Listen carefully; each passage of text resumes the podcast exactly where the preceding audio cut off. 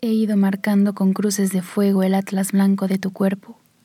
Mi boca era una araña que cruzaba escondiéndose en ti, detrás de ti, temerosa, sedienta. Historias que contarte a la orilla del crepúsculo, muñeca triste y dulce para que no estuvieras triste.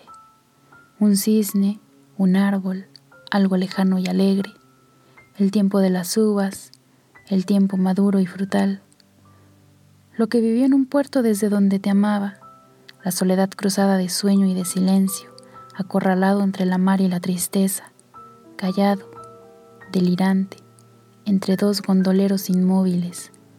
Entre los labios y la voz algo se va muriendo, algo con alas de pájaro, algo de angustia y de olvido.